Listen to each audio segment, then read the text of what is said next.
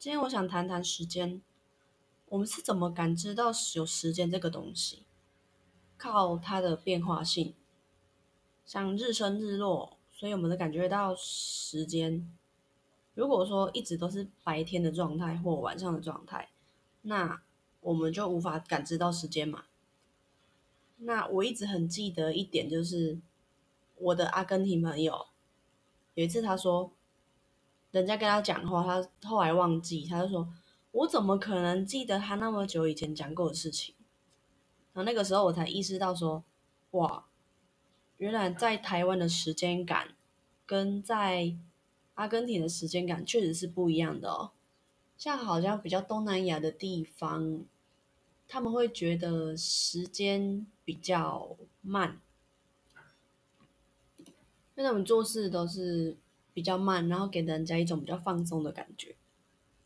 那如果有人说你是慢郎中或者是急惊风，其实也不用过度的往心里去啦。那我觉得时间跟食物其实有某一个程度是蛮像的。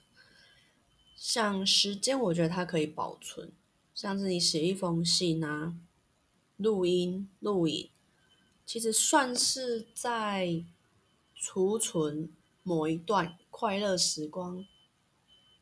对，那我们以后拿出来看的时候，我们就可以不断的重温这一段时间的记录。那同时，你把它发给别人看，跟别人分享的话，那也是一种复制。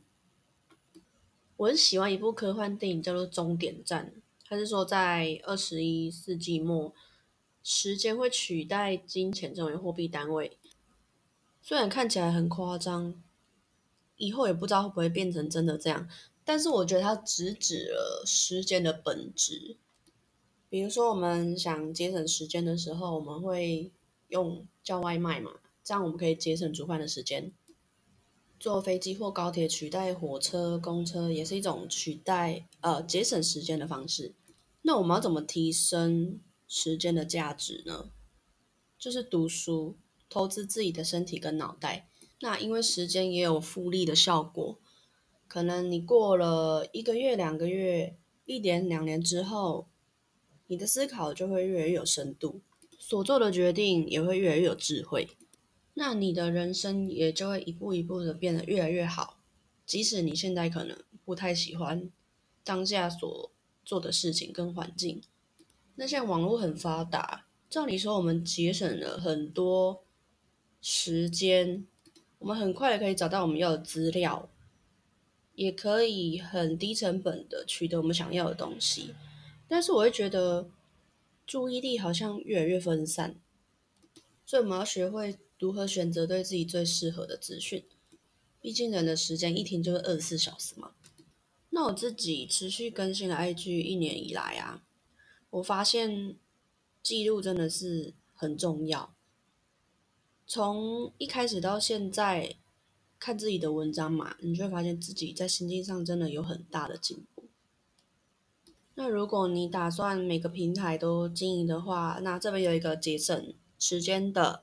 好方式告诉你，你同样讲一个主题，如果你只有文字的话呢，你可以把它上在 IG、脸书、Blog，这样你就三个平台都有了。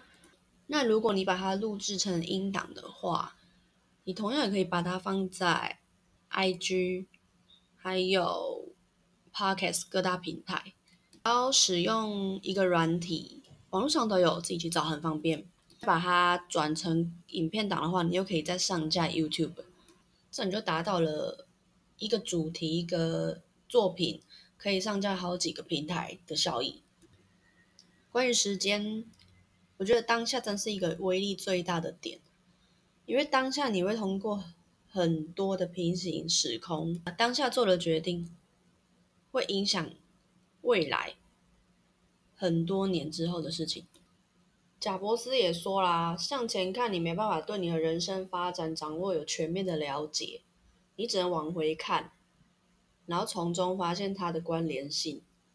所以，我们现在当下能做的事情，就相信你的直觉，你的信念，相信自己一定会越来越好，越来越往上。